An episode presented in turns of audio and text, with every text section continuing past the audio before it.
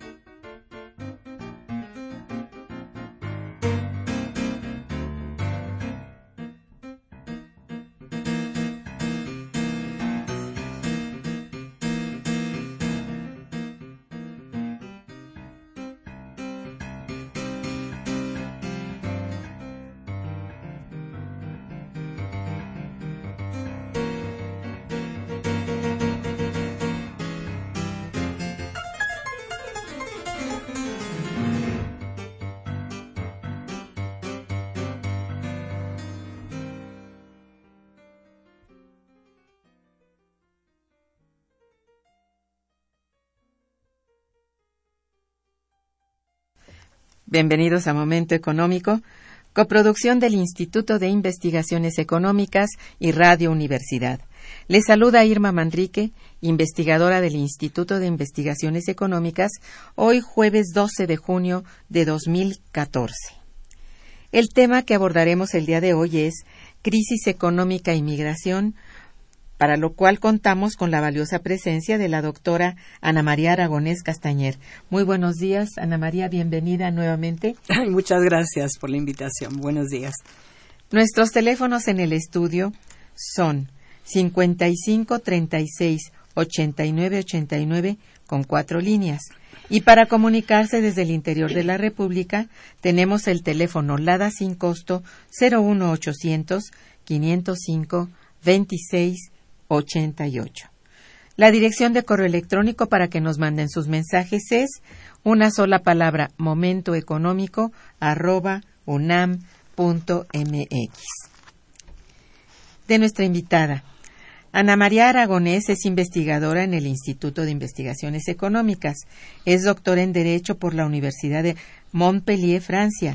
Es profesora del posgrado en Estudios México-Estados Unidos en la FESA Catlán y de Historia Económica y Social. Es miembro del Sistema Nacional de Investigadores Nivel 2. Ha sido profesora invitada en la Universidad de Lanús, Argentina, entre 1998 y 1999. Profesora invitada Fulbright en la Universidad de Salisbury, en Estados Unidos, de 2000 a 2001, así como en la Universidad Poitiers de Francia, Cátedra Nabor Carrillo 2006, profesora de las cátedras Historia Económica General de América Latina y México, es articulista de opinión en el periódico La Jornada. Ha escrito libros, artículos de libros y artículos de revistas sobre el tema migratorio. Ha participado en congresos y coloquios nacionales e internacionales relacionados con el tema de la migración. Entre sus principales publicaciones mencionamos los siguientes Migración Internacional, algunos desafíos, Migración y Desarrollo, debates y propuestas, y Crisis Económica y Migración, el, libro que presentamos hoy día. La doctora Ana María Aragonés, nuestra invitada de hoy, viene a compartir con nosotros su más reciente libro, como lo decía hace un momento, en el que aborda el tema de los movimientos migratorios actuales.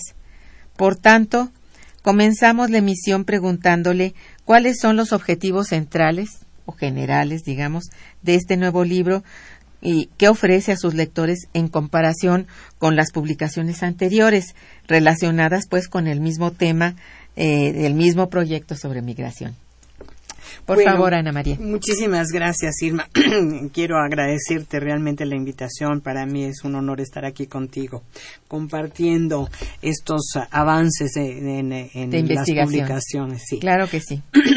Mira, lo que presenta este libro, que me parece que es interesante, es eh, estamos en un momento de crisis por lo tanto, era muy importante saber qué es lo que piensan un conjunto de investigadores en relación con el fenómeno migratorio.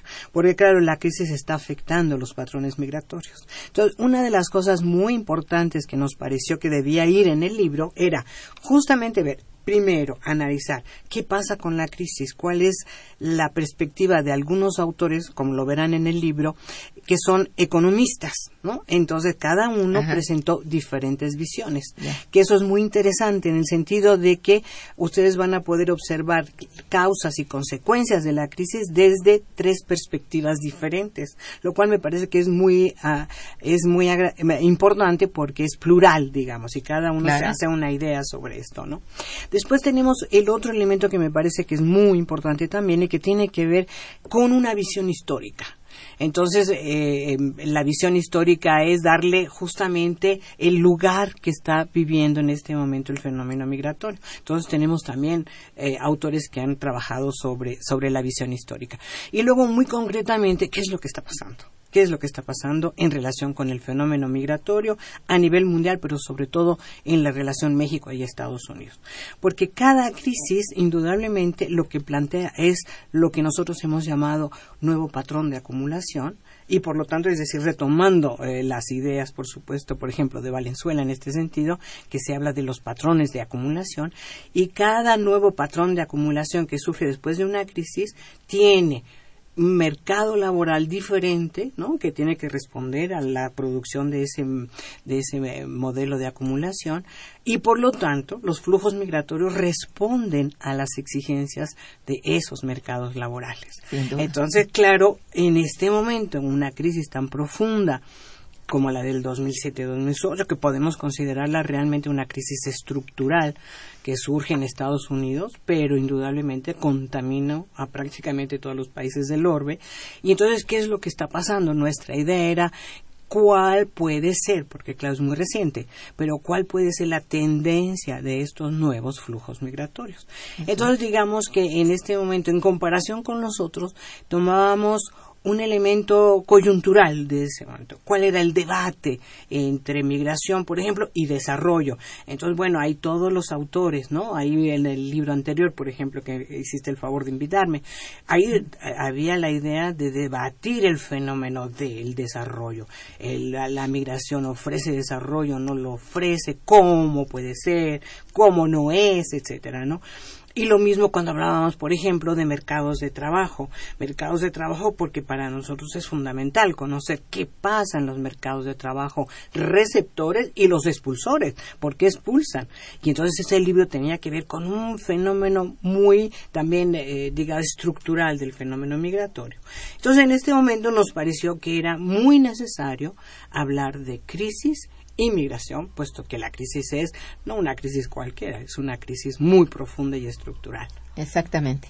Y de hecho, bueno, como ya hemos visto, corresponde a, una, a un fenómeno sistémico, es decir, es una crisis que no podemos ignorar sus antecedentes en los años 80, a partir, digamos, creo que el parteaguas en el capitalismo es el, el inicio del decenio de los 80 hasta nuestros días y que no ha dejado de ocurrir sistemáticamente un, profundas crisis en, en, el centro. O sea, ahí podemos hablar desde la crisis toda del, del, de la deuda que abarcó a todos los países de América Latina y durante el decenio.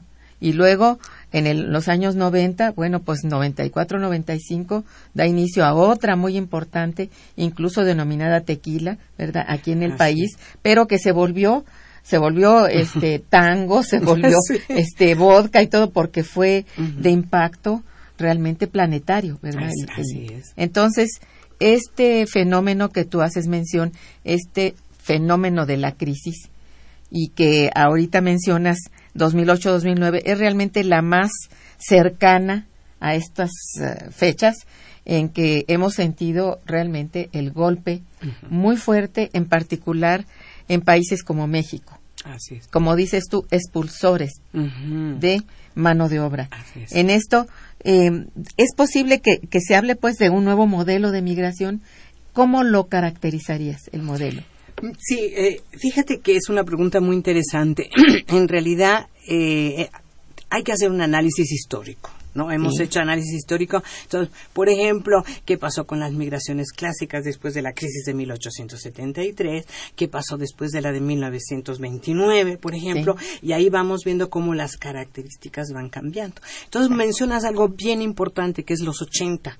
Entonces, en los, en los 80, como que la aplicación es la globalización o el capitalismo informático, como le llama, por ejemplo, Alejandro Dabat, en realidad lo que hace es una propuesta de política económica neoliberal. Y entonces, claro, lo que tú mencionas eh, me parece muy interesante porque esas crisis se van repitiendo de alguna manera hasta llegar a este momento. Pero me parece que es la crisis del modelo también. Del modelo. Eso es lo que me parece y que lamentablemente muchos países no se han dado cuenta de que es una crisis del modelo. El modelo no da para más. Como no dio, por ejemplo, para más el modelo entre los 30 y los 70 de la sustitución de importaciones o el estado de bienestar. Hubo que cambiar. Lamentablemente el cambio vino el neoliberalismo, ¿no? Pero en este momento no se dan cuenta. Entonces, por ejemplo, lo que tú observas es que países como México en lugar de buscar nuevos caminos para la solución de la crisis, lo que hace es profundizar un modelo, desde mi punto de vista, está agotado. Entonces me preguntas con mucha razón qué va a pasar con la migración, cuál es el nuevo modelo posible, ¿no? Entonces, si nosotros observamos, se empieza a destacar desde, desde los 90 más o menos, no, 90, finales de 2000, empieza a haber una migración altamente calificada a nivel mundial. Es decir, no también, o sea, no es que haya desaparecido la de baja calificación, pero mucho ahora del flujo está conformado por profesionistas de alta calificación. Entonces, eso empieza a, mm, surgir más o menos a, finales de los 90 y en todo el año 2000, la década de los 2000, de manera muy importante. Desde nuestro punto de vista, la manera de salir de la crisis es a través de innovar, transformar, profundizar lo que los países llaman economía del conocimiento. Y esa economía del conocimiento lo que necesita es gente muy bien formada, altamente calificada. Y por eso los flujos migratorios están conformados cada vez más por personal altamente calificado. Porque los países que se encuentran, los países desarrollados que se encuentran en crisis, que todavía no salen de la crisis, están conscientes que para seguir con sus planes de desarrollo tienen que continuar con estos procesos de economía del conocimiento, pero como presentan internamente problemas muy serios, por ejemplo, envejecimiento de la población, ese es un problema muy grande de todos los países, prácticamente receptores. Y eh, por el otro lado hay problemas a nivel educativo. O sea, no eh, sale toda la gente que ellos quisieran por una gran cantidad de problemas que lo hemos mencionado bastante en el libro anterior. Es cierto. Entonces, en este momento para ellos es fundamental. Es muy importante tener la, el flujo que pueda eh, satisfacer las necesidades de un mercado laboral en expansión, porque además es un hecho que para ellos la única manera de poder superar la crisis es a través de la economía del conocimiento, del conocimiento, de la innovación, de la información, etcétera. Entonces, en ese sentido, podríamos decir que este patrón, desde nuestro punto de vista, va por, por, por la migración altamente calificada. Y eso es muy nocivo para países como el nuestro, porque es. expulsor de gente capacitada. este es. el problema, ¿no? Es, es gente que ha sido, eh, que le ha costado al país su educación, que, bueno, es, podríamos decir, lo mejor que, que hemos formado, lo tenemos, pero tenemos que dejarlo ir también. ¿eh? Porque aquí no hay posibilidades de ocupar. Entonces, ese es el gravísimo problema del mercado del trabajo, ¿verdad? Ahí abarca al mercado del trabajo y esto quiere decir que se refleja en bajos niveles de empleo, en desempleo, en falta de crecimiento del Producto Interno Bruto y lo que tenemos ahora que se refleja precisamente en descensos más que en ascensos de ese famoso indicador llamado PIB. Exactamente. Bien, vamos a hacer un pequeño corte musical y nos eh, vemos al ratito. Está escuchando Momento Económico.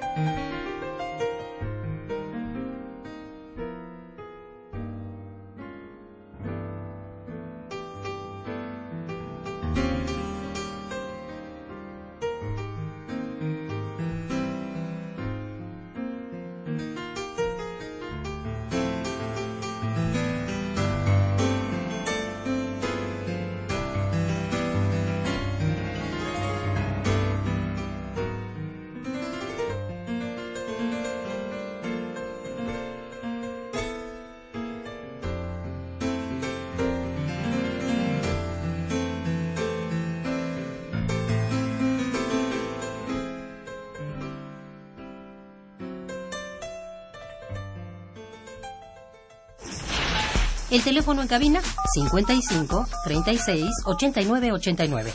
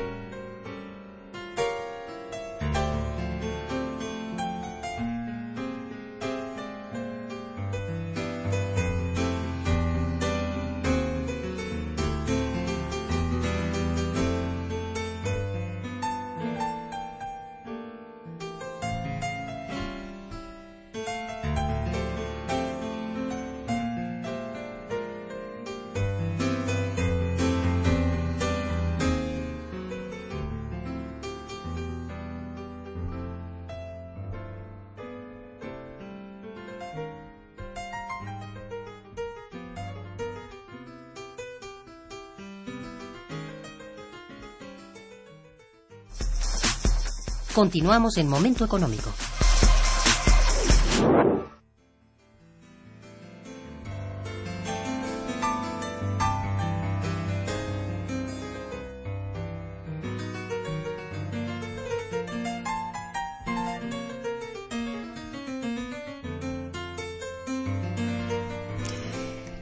Bueno, recuerden ustedes, estamos aquí conversando con la doctora Ana María Aragonés Castañer sobre crisis económica y migración. Y quiero anunciarles que ella amablemente está obsequiando tres ejemplares de su eh, libro que se llama Crisis Económica y Migración y entre interrogantes, impactos temporales o estructurales. Allí en, el libro compendia eh, este, capítulos muy interesantes que ella ya ha, hablado al principio del programa sobre el contenido de ellos, pero quiero recordarles que son verdaderos especialistas que están trabajando con ella y que eh, sería muy bueno conocer. Digo, es uno de los problemas más álgidos que tiene el país, puesto que se refleja no solamente en, bueno, en esta forzosa expulsión de, de mano de obra, ahora no solamente laboral simplemente del campo, sino también capacitada para otros eh, trabajos mucho más este, elaborados que requieren que la gente esté eh, académicamente capacitada, etcétera. Y esto es una fuga de talentos. Entonces, no es sencillo lo que está ocurriendo, como decía hace un momento, que el país paga su educación y ellos deben irse. Aquí no hay posibilidades de, que estén ocupados.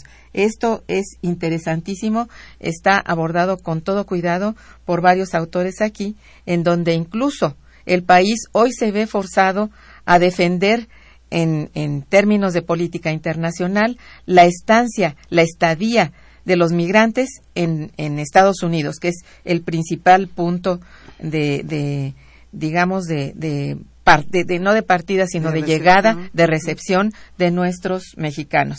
Entonces, ahora hay que hacer eh, una estrategia específica para que allá mm, sean no solamente recibidos para pagarles eh, de manera casi miserable, porque así sucede, sino además que tengan calidad de ciudadanos, que esto es una lucha que debe darse para que tengan esto. Si este país, su país, no puede ofrecérselos hoy, hay que buscar su, su estancia pues eh, adecuada en, en, en, Estados Unidos y a donde vayan, desde luego, ¿no? Bueno, pues este, ¿tú cómo encuentras con esta salida tan, tan masiva de, de mexicanos? ¿Cuáles son las actividades que, que se han visto afectadas por este nuevo patrón de migración? Sí, mira, justamente estás planteando algo que es muy interesante, que es muy importante. Eh, comentabas que el país efectivamente forma a, estos eh, trabajadores, a estos profesionistas, pero lamentablemente en la medida en que no hay condiciones para poder eh, desarrollarse plenamente de todo lo que ellos han estudiado, porque hay que pensar que es complicado, licenciatura, maestría, doctorado, se estudia muchísimo. Lo que uno espera es aplicarlo para poder transformar al país. Pero para ello, ¿qué es lo que se necesita? Pues eso, que sea muchos centros de investigación, centros universitarios, que se amplíen. Entonces, estaba comentando Peña Nieto que va a subir, es eh, 0.4% lo que se está otorgando del PIB, o sea que es una vergüenza. Del, presupuesto, del presupuesto. Entonces, que se va a aumentar al 1%, es insuficiente. Se necesita por lo menos 2.5%, de acuerdo con la OCDE, es 2.5%. Entonces, en tanto no se tenga como prioridad desarrollar al país a partir de la educación, la gente se va a tener que ir. Definitivamente. Ese es el grave problema. Ese es el punto. ¿eh? Exactamente. La gente no se quiere ir. O sea, en realidad es mucho mejor quedarte en tu país, por supuesto, teniendo las condiciones. Pero si no las tienes, por supuesto que tienes que irte. Entonces, no es culpa de ellos, ni son traidores, ni son que malos mexicanos. No hay que, hay que buscar horizontes de vida, o sea, eso no puede ser, si no te lo ofrece tu país, aunque tú has dado todo, pues en realidad pues hay que buscar la salida, ¿no? Eso es, nadie va a quedarse, bueno, para emplearse o subemplearse Exactamente. o, bueno, generalmente pues, ni siquiera empleo, ¿eh? Irse directo a la informalidad. Bueno, estamos generando una serie de problemas que antes eran, bueno, vistos como, pues sí, bueno, puede ocurrir que hay informales. Hoy mm. esto absorbe una cantidad enorme de recursos humanos y, de capital que se ubican justamente en la informalidad. ¿Cuál es el problema? Que de allí, bueno, ni están bien empleados, ni están, bueno, se da lugar además a mucha corrupción, ¿verdad? Porque las propias empresas que sí pueden pagar impuestos se van a la informalidad. ¿Qué problema hay? Entonces, pagan bajos salarios y, eso da lugar a, muchos otros problemas de índole varia, ¿no? Desde de tipo de, delictivo ah, hasta, bueno, esto, que la recaudación se ve fuertemente disminuida Así es. porque hay una buena cantidad de, de ciudadanos que debieran estar contribuyendo y no lo van a hacer, entre los que están empleados y entre los que están invirtiendo en la informalidad. Entonces, esto es un problemón terrible de origen pues muy muy complejo que no tiene que ver ya realmente que pues, solamente le des empleo a los formales. Bueno darle empleo. Entonces a ver a dónde en qué sector cuál es el que está recibiendo la inversión principalmente pública en infraestructura para crear esos empleos tan necesarios y que bueno sirva también de punto de arrastre de arrastre realmente para la inversión privada y que esto sea el círculo virtuoso que esperamos no Eh, hasta hoy esto no ocurre mientras tanto tenemos que luchar por aquellos que que como tú dices, ¿qué les queda? Se van. Bueno, se van. Entonces, aquí hay diversos problemas. ¿Cómo está la cosa? Y pasamos a otro capítulo de los migrantes. La distribución de visas otorgadas por Estados Unidos en ese contexto de crisis. ¿Cómo está la cosa ahí? Fíjate, bien interesante también. Gracias al equipo que tengo, que son unos chavos muy lindos que nos apoyan, unos investigadores además este muy muy buenos que me apoyan Natos. como nato como Huberto, el maestro Salgado, que está aquí conmigo, que es mi coautor. en realidad hemos podido observar que ha habido un incremento muy impresionante de visas que van desde las agrícolas, que por supuesto, si Estados Unidos es competitivo a nivel del campo de los productos agroalimentarios, es primero porque tiene a migrantes, muchos de ellos, casi la mitad de ellos indocumentados, que se les paga la mitad del salario mínimo, esa es la verdad, a veces no se les paga. Y además los subsidios. Bueno, ahí hay un problema muy grande. Los subsidios son altísimos y en México son bajísimos. Y no solamente son bajísimos, sino que en este momento eh, se está hablando de quitar los subsidios al campo por paternalistas. No hay un solo país en el mundo Es que se ha inaudito. desarrollado que no tenga subsidios protegiendo su alimento. Bueno, esta es una de las cosas. Es increíble, ¿no? Es casi kafkiano, ¿eh? Así que, es. Que los países desarrollados tienen una, un, una- un proteccionismo acendrado Debe ser. y en el- la crisis más, ¿eh? Claro. y nunca lo- los han quitado las protecciones. En cambio, en este país, Así es. bueno, bajo el influjo, influencia o hasta porque quieren, sencillamente hemos quitado toda la protección Así y ha sido un error terrible. Así es. Entonces, por ejemplo, pues ahí, por ejemplo, con la, la cuestión de los, de los agrícolas en, desde los 94 con la firma del tratado, eh, lo que hemos visto es un incremento impresionante. Pero después tenemos los llamados H1B, que son profesionistas que tienen calificaciones, altas Esto calificaciones. es un, el código del... Es el código que se llama H1B. Los eh, agrícolas H2A.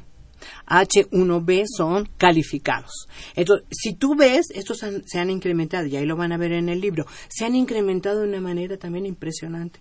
Pero hay otro, otras visas que se llaman O1. Y las O1 también se han incrementado. Esos son para altísimo, altísima calificación. Pues se han ido incrementando de una manera impresionante. Es decir, que de alguna manera, no solamente México, ¿eh? O sea, Estados Unidos es una esponja Así que es. prácticamente está chupando De los recursos partes. de todos lados, ¿no? Y de esa manera los países subdesarrollados, como nosotros subsidiamos con nuestros recursos humanos, subsidiamos a otros países. Pero algo que me parece que es, es que es muy importante es que, eh, de acuerdo con los datos, algunos de los datos que tenemos se han ido incrementando. Por ejemplo, de los altamente, altamente calificados, de había nueve, suben a diez y en este momento están en 16% de nuestros doctores están allá. Pero por lo que hablábamos, ¿entiendes? Ese es el gravísimo problema. Sí, bueno. No, e- ese es Fíjate el... nada más, es, de veras es lastimero, porque, mm, bueno, nosotros somos los primeros testigos, formando Exacto, muchachos, Exacto. gente muy, muy talentosa, en verdad, creamos talento en la universidad. así es. Y los vemos ir con una pena, Así es. pero animándolos a que les vaya muy bien a donde vayan. por supuesto. Y bueno, hasta se queda, ¿verdad?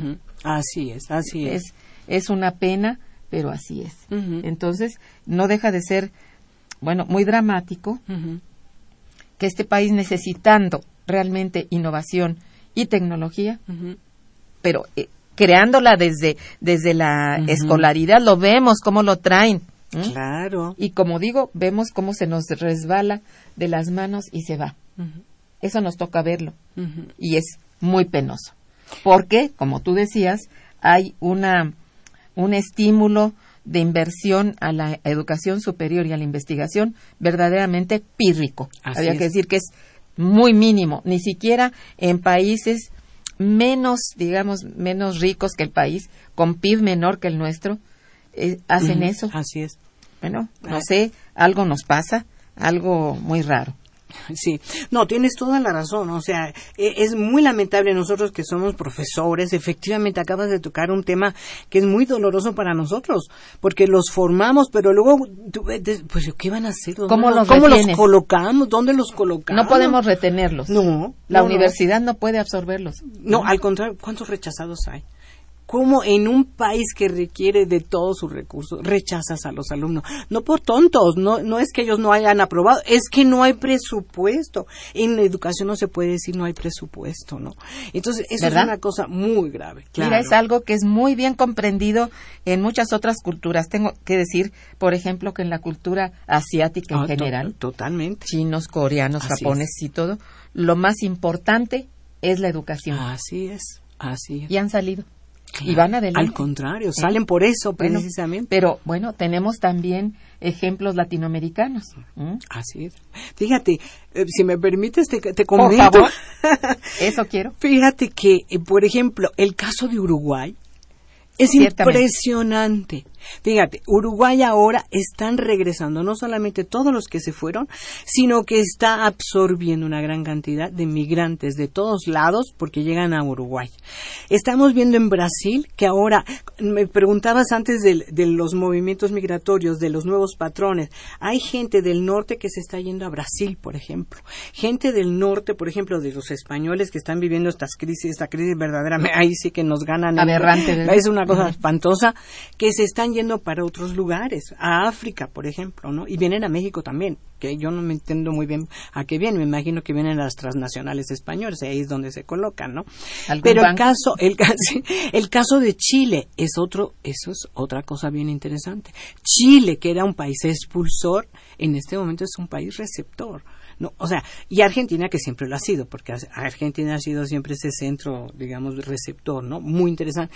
Pero por supuesto se están moviendo de manera muy importante porque el efecto de educación es sumamente importante. Y hablabas de los asiáticos, solamente te recuerdo, ¿te acuerdas cuando comentábamos sobre Corea del Sur? Así es. Cómo México y Corea del Sur en los años 60 estaba mejor México que Corea del Sur, pero Corea cuando decide dar el salto, lo primero que hace es educación. Y entonces aplica un presupuesto tan impactante, envía gente fuera, pero les dice, vuelve porque aquí tienes tu trabajo, les ofrece trabajo. ¿Quién es Corea del Sur ahora? Es impresionante, pero es que es el eje. Y mientras los gobiernos no entiendan que el eje de un país pasa por educación, estamos fastidiados. Así es, así es. Es- Es tremendo que habiendo sido, bueno, en otros momentos, incluso a mitad del siglo pasado, este era un país que Es- tenía un índice de, de educación muy superior a muchos países, vamos, de nuestro nivel, Claro. este, latinoamericanos y X. Hoy estamos a la, a la cola de todos ellos. Es muy terrible, pero cierto. Así es, fíjate, una- qué bien que estás mencionando eso, porque fíjate cómo del Estado dependen las cosas. Cuando el, en la crisis del, no- del, no- del 30, del 29-30, ¿qué fue lo que pasó? ¿Qué fue lo que pasó? Hubo que buscar un modelo, un modelo, un proyecto nacional de absorción de la fuerza de trabajo. ¿Y qué hizo Cárdenas? Y todos los que venían, los subsecuentes más Bueno o menos, pero sobre todo. Cárdenas. Hizo reforma agraria, hizo la industrialización, educación, acuérdate, Chapingo, bueno, todo esto, Kim, apoyo al campo, apoyo a la industria, fue realmente una cosa importantísima, ¿no? Entonces, claro, porque si las crisis pueden ser, indudablemente pueden ser un elemento de oportunidad. En, aquí no se está aprovechando. Pero retomando lo de, lo de la crisis de los años 30, fue justamente cuando Estados Unidos deportó entre 300 y 500 mil trabajadores. ¿Y qué dijo Cárdenas? Vengan, pero porque los vamos a absorber. Se les repartió la tierra, se hicieron lo de las industrias, o sea, en realidad se absorbió. Tan se absorbió que cuando uno piensa en el eh, programa bracero que tuvo que firmar, Estados Unidos requería, eso es del año 42, 44, hasta el año 64, requería, por supuesto, fuerza de trabajo, tuvo que firmar porque la absorción era muy importante en México. Por lo tanto, los flujos no se iban como antes, estaban deteniéndose. Entonces, ¿qué hizo Estados Unidos? Firmar un acuerdo de trabajadores migratorios. Con todo el problema que tú quieras y que violado y todo lo que tú quieras, pero había un gobierno que estaba respondiendo por ellos. Ciertamente. Esa es la cosa. Entonces se firma un tratado en momento de crecimiento que es muy diferente de buscar ahora la reforma en un momento de crisis espantosa. De, recesión. De recesión, exactamente. Sí, eso es, esa es la cosa. No entender lo básico en cuanto a estrategias, digamos, de crecimiento y desarrollo, eso es gravísimo. Se mencionan en todos los, los discursos y documentos oficiales, desde el plan de desarrollo hasta los regionales y todo. Y bueno, están allí y nos gusta leerlos, ah, ojalá ahora sí. Mm. No se ha instrumentado absolutamente nada. Así es. Nada en torno a ello. Las justificaciones son bastante, no sé, mm. eh, por lo pronto no son muy satisfactorias como para que pienses que por eso no se lleva a cabo eh, la derrama necesaria de recursos. Así es. Y el país está preparado, hay recursos, hay recursos públicos y privados, los hay. Y bueno, ¿qué es lo que vienen a hacer? A surgir por allá en, en la corrupción, no sé, los subejercicios, las opacidades, los claroscuros en, en el orden fiscal. Bueno, mira, si mientras esto no se corrija, no es fácil. Pero que entienda todo el país, que entiendan todos los ciudadanos que tenemos que colaborar. Si el gobierno no está haciendo su labor, como dice el término en, en, economía de crowding o sea, de, de arrastre, ¿verdad? Bueno, pues este no estamos entendiendo nada entonces. Estamos ocupados en otras cuestiones. Estamos ocupados en, en, darle por su lado a todo el capital transnacional que viene a ocuparse, bueno, no ciertamente de, las, de los sectores eh, productivos más importantes, sino de los improductivos. ¿eh? Estamos hablando de que se concentra en bancos y en, cuestiones financieras. Así es. Y se les permite. Así es. Y el único, mm, vaya, el único pedacito que quedaba de patrimonio se entrega. Y se entrega, pueden decir lo que quieran hoy las noticias acerca de que sí, que es nuestro. ¿Qué es nuestro? Será el título o el edificio de Pemex, pero sí, exacto más allá no vemos muy claro nadie que esto esté marchando para que sea para este país realmente el fruto del petróleo. Y este fruto del petróleo no tiene por qué irse crudo, tiene que de veras darse una industria petroquímica que ya existía, ya existía. Bueno, Así es. Sí. Eh, perdón. No, no, no, no, por favor, no. Creo que tienes toda la razón y además es, es una forma de crear conciencia. O sea, verdaderamente tienes toda la razón. Están pasando una serie de cosas que hay que, se, se habla de la necesidad de los debates. Ya se ha debatido mucho en dónde o sea, México necesita, el pueblo mexicano, nosotros necesitamos que efectivamente se debata y que después de un debate, ¿qué quiere decir cuando, cuando se dice un debate, se dice, es un debate que tiene que estar en la televisión, en la radio, que además se confronten las ideas, para que la gente lo pueda ver.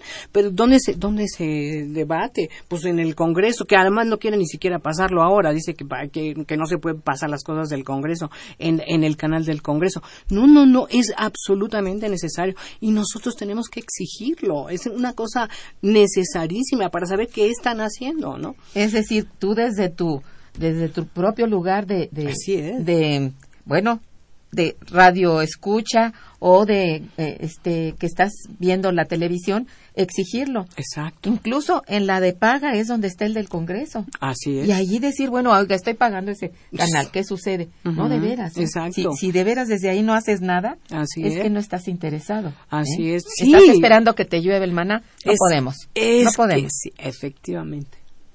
Me Entonces, hacemos un breve puente musical. claro. Y regresamos. Quédense con nosotros. Está escuchando Momento Económico por Radio UNAM.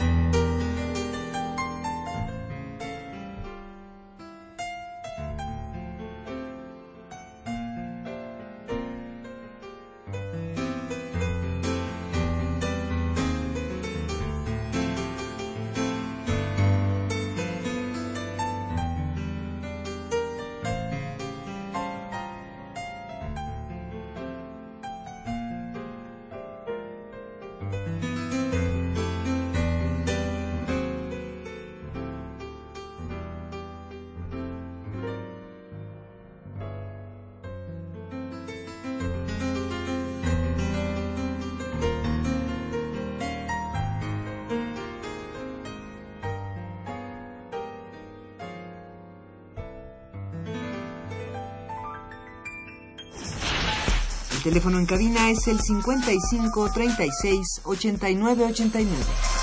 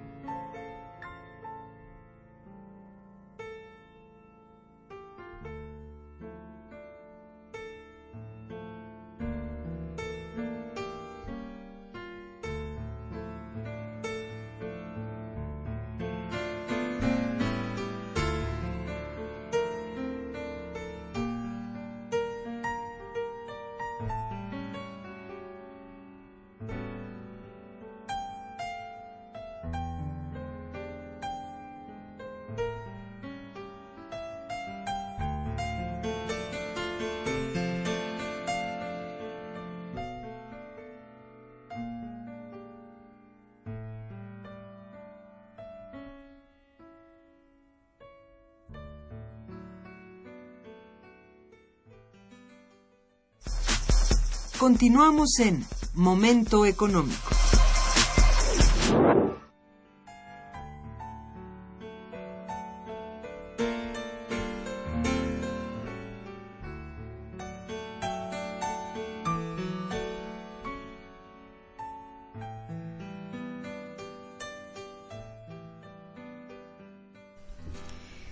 Bueno, hablábamos de, de que México, bueno, si no está haciendo nada para adentro, hay que hacer para afuera, Mm.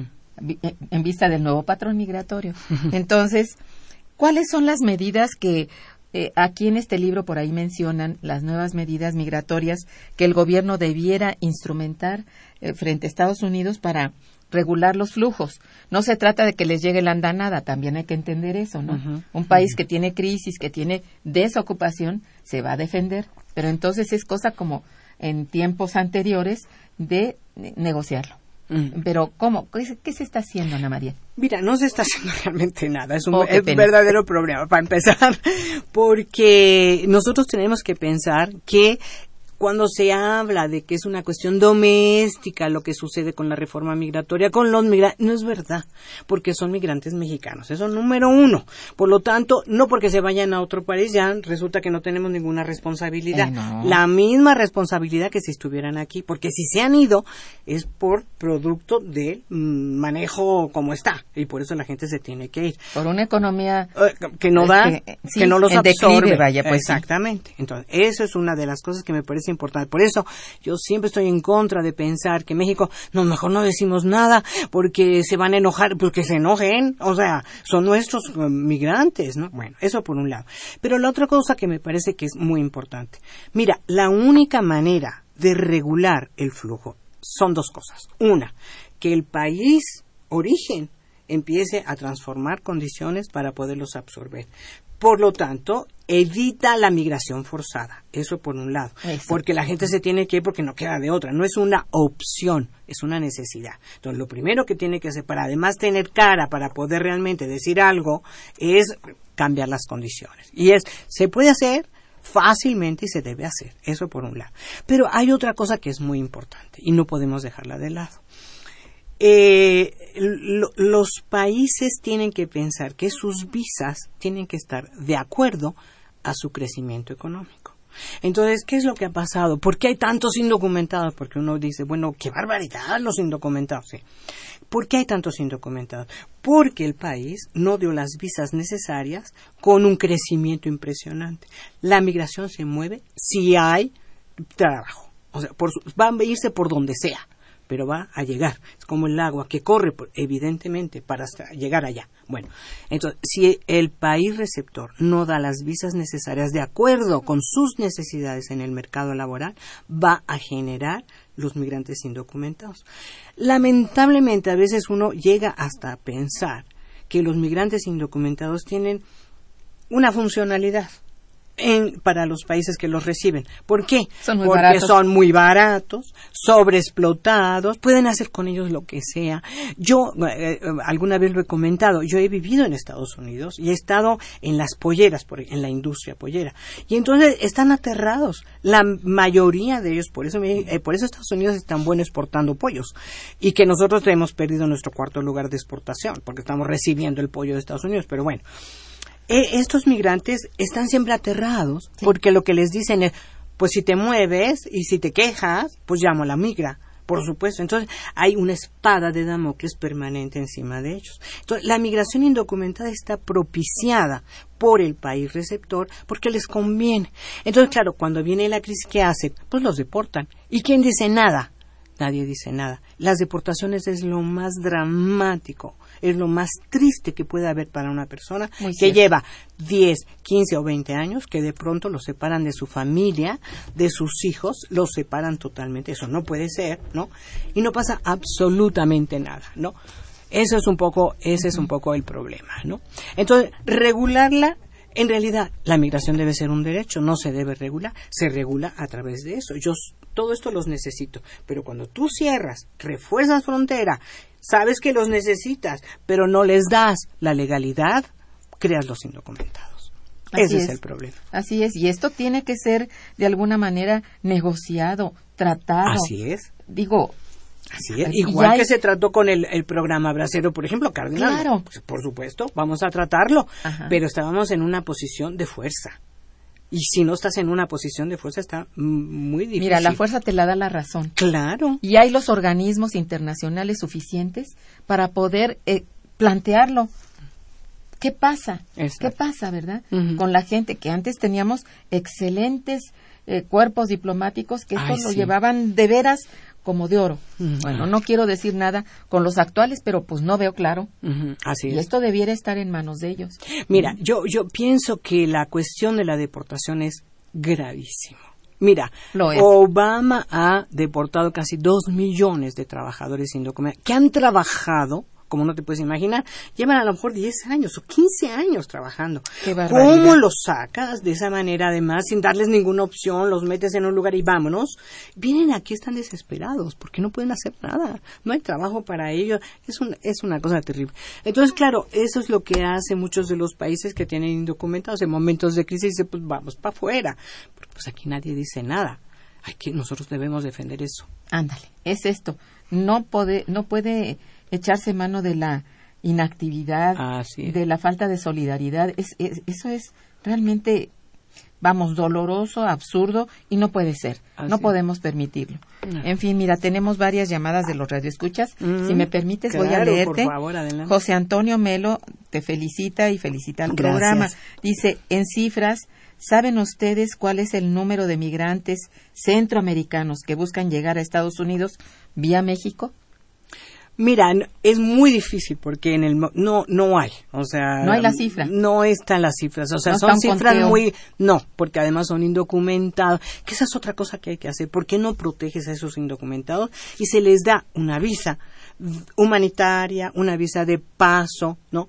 Entonces, ¿qué fue lo que pero qué bueno que lo menciona este, ¿cómo se llama? El señor José Antonio Melo. José Antonio, el señor José Antonio Melo, porque resulta que eh, una de las caravanas en la, estuvo al frente eh, Alejandro Solalín, de este padre maravilloso que los eh, es una cosa maravillosa lo que hace.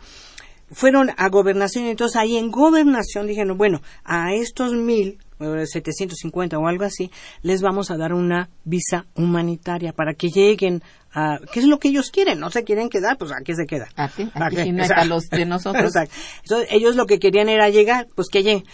Pues se molestó mucho Estados Unidos, porque claro, México hace el trabajo sucio. Ese es el problema. México hace el trabajo sucio deteniéndolos y deportándolos. Entonces, en el momento en que dice, bueno, pues yo te doy la visa humanitaria como debe ser, pues si llegan allá, pues ya verá, pues ese es problema de Estados Unidos, no es problema nuestro. Bueno, pues se molestó mucho Estados Unidos porque estábamos haciendo eso. Y, y un aproximado en, Mira, en porcentaje. Eh, pues yo creo que hay así que como unos, eh, ¿qué será? Como unos 250 por año, 300 más o menos. La verdad es, es, es un poco difícil dar la, la, la cantidad porque como son indocumentados, pues no- Mira, no, hay en ningún... es Mira, el Instituto Nacional de es un Migración tendría- delincuente, entonces. está criminalizado, es un delincuente, pero además habría que contarlos para saber dónde están, cómo se llaman, qué tienen, porque los matan, como en San, en San Fernando, mataron a, a 72, que se dice pronto. pero es una cosa trágica y siguen las mismas, ¿eh? O sea, sigue realmente la situación muy grave para ellos. Pero yo me imagino que está por ahí más o menos, o sea, una cosa muy este Y, y bueno, ¿en qué sectores eh, realmente llegan a trabajar los centroamericanos o pretenden allá llegar? Ajá. en Estados Unidos uy pues claro que hay trabajo hay trabajo porque van al campo hay trabajo en las polleras, en todas las industrias de carne. Hay una cosa que se llama nurseries, que son como jardinerías. Por supuesto que ahí tienen trabajo. O sea, tienen trabajo las mujeres, por ejemplo, eh, apoyando a los niños, están ahí cuidando a niños. O sea, hay muchísimas formas en las que tienen trabajo. Y claro que los tienen pero pues están la vulnerabilidad más grande como les pasa a los mexicanos es que son indocumentados muy vulnerables Qué pena. Bueno, en fin, así es. así es Hay una llamada, no sé de quién sería, de un radio escucha, este, que dice, no olvidemos que el presidente norteamericano, al preguntarle a su secretario Plan, Plans, ¿cómo podría invadir México? Ah, este sí. conocedor de la pobre mentalidad de los mexicanos le dijo, no debemos invadir México, mejor traigamos a sus estudiantes burgueses, mentalicémosles en este sistema y ellos van a explotar más a los mexicanos mejor que si los invadimos. Ay, qué bárbaro. sí así Y así entrega nuestros recursos naturales. No olvidemos que Enrique Peña Nieto salió de la Universidad de las Américas, centro donde lavan el cerebro de los mexicanos y los vemos ya con las leyes desestabilizadoras que benefician a los extranjeros. pues sí Ni hablar. Sí es duro y es duro pero sí yo sabía de, de esa de esa posición por parte de Estados Unidos no hay que invadirlos simplemente traigamos a sus presidentes que estudien aquí y luego los mandamos para allá Ya es un plan viejo, además. es un plan viejo Así es. Bueno, eh, David Santiago Montesinos te felicita muy, muy fuertemente. Dice, ¿qué opinan de la inseguridad de los migrantes? ¿Pertenece al gobierno atender esto o a los gobiernos de donde emigran? No, yo sí creo que hay una enorme responsabilidad por parte de México. Todas las personas que están en territorio mexicano merecen ser este, cuidadas como cualquier otro. Eso, además, hay leyes internacionales que se han firmado por Así parte de es. México y por lo tanto hay una enorme responsabilidad. Lo que no quiere decir que, bueno, que también se hagan acuerdos a lo mejor con los países este, expulsores, por supuesto, es decir, bueno, hagamos algo. O sea, que eso es lo que se podría hacer. En lugar de mirar al norte, habría que mirar al sur. Habría que mirar a Latinoamérica, a Centroamérica y buscar hacer una región fuerte. Eso es lo, eso es lo que hizo Europa en su momento, que era lo que estaba los soviéticos por un lado y Estados Unidos por el otro. Dijeron, de Gaulle dijo, vamos a hacer una, somos un montón de países, hagamos una unión para evitar que nos vayan a comer cualquiera de los dos. Nosotros qué estamos haciendo? Nos estamos yendo para el otro lado cuando en realidad nosotros somos latinoamericanos. Pertenecemos a América del Norte, claro, pero nuestra idea, nuestro lenguaje, todo es latinoamericano. Es Veamos hacia el sur y hagamos acuerdos. Así es, muy bien. Este, aquí la señorita Clemencia Robles te felicita mucho y dice dónde conseguir el libro. Mire usted, es una edición de la universidad, básicamente del Instituto de Investigaciones Así. Económicas. Usted lo puede conseguir en el propio instituto, pero también tiene distribución en las principales librerías. ¿Ah, sí? Ah, en Amazon también lo pueden encontrar. También, bueno, si puede tener acceso por Amazon, lo baja y pues también paga en Amazon el precio del, del libro. Está, Pero. Está a buen precio, parece. o sea. está en buen precio. Bueno, pues eh, ahí tienen ustedes, a- ahí tiene señorita Robles, que puede conseguirlo en nuestro instituto, pero también en las librerías que están cercanas a Ciudad Universitaria, que son, digamos, distribuidoras casi por default, ¿verdad?, de todos nuestros Ah. trabajos. A sus órdenes. Eh, Sergio Delgado dice, es un grave error decir que el modelo está agotado. Para Ah. la población en general, sí, es- sí está agotado, para los intereses privatizadores de los gobernantes, de ninguna manera. Mm, ah, sí. Bueno, hay que pensar en que está agotado. No, está agotado en el sentido que ya no puede dar más. Es decir, eso ha pasado durante toda la época de la consolidación del capitalismo. Llega un momento que el modelo ya no da más. Por lo tanto, viene una crisis y la crisis lo que te permite es transformar. A mí lo que me preocupa es que prácticamente para muchos países están diciendo esto no ha funcionado, que hay más pobres, pocos ricos, más pobres. Más mala distribución del ingreso. Por Pero supuesto. eso es propio del sistema. Exactamente. Pero Una cosa es el sistema y otra cosa son sus modelos que va adoptando. Exactamente. Esto hay que entenderlo. Es- Exactamente. Entonces, efectivamente, para la población, el gobierno no se ha dado cuenta. Lo que hace es profundizar. Y yo no sé a dónde nos vamos, nos vamos a ir con esa profundización. Jesús, bueno. A ver, Guadalupe San Luis dice, felicidades a la invitada. Gracias. Al hablar de educación tendríamos que hablar de corrupción. Mm. ¿Por qué migra la gente preparada? ¿México no les ofrece buenos salarios y mejores condiciones de vida?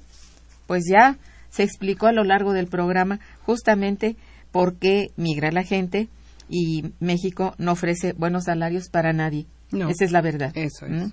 Y bueno, eh, al hablar de educación sí tenemos que hablar de corrupción, pero corrupción a nivel eh, general. O sea, yo creo que además hay que tomar en cuenta hay una altísima concentración del ingreso.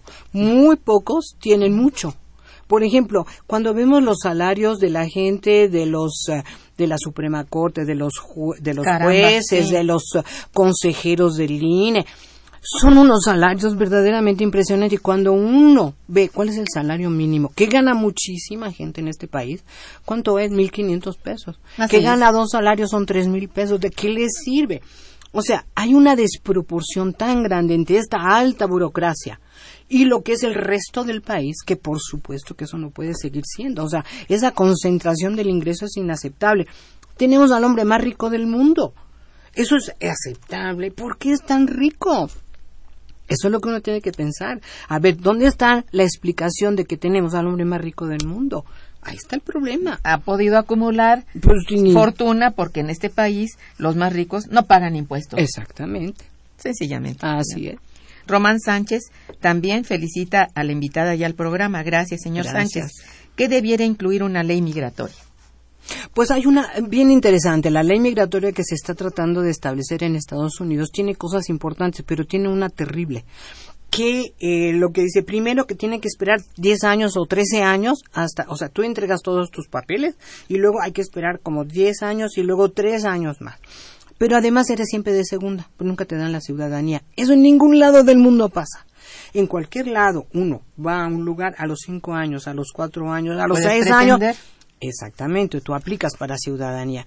Como tú estás dando todo lo tuyo, tienes hijos, etcétera, etcétera, y no te van a dar la ciudadanía, eso es, eso es una discriminación que no se puede hacer. Cuando mucho obtienes la green card.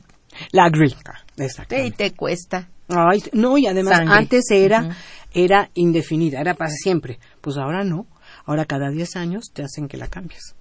Ya no es. Es como si tuvieras un pasaporte. Cada 10 Bueno, años sí. tienes que ir otra vez a suplicarles que por favor te la den. Roberto Coria también te felicita y Gracias. felicita al programa. Dice, los gobiernos son los responsables de que no haya oportunidades para la gente preparada, que se va en busca de mejores y mayores oportunidades. Tiene toda la razón. Esto se ha dicho aquí también. Y bueno, Andrés Tino también te felicita y dice, Gracias. felicito al programa y a la doctora Irma. Ah, muchas gracias. Gracias, señor Andrés. Muy amable. Pues mira, lamentablemente se nos agotó el tiempo. Estamos justo en la rayita y no sabes cuánto te agradezco tu presencia, la oportunidad de, de hablar contigo y además de recibir tus ejemplares de tu libro. Muchísimas gracias. Al contrario. Gracias a todos nuestros radioescuchas por su atención y en los controles técnicos agradecemos a Gerardo Zurrosa y en la producción y realización a Santiago Hernández y Araceli Martínez.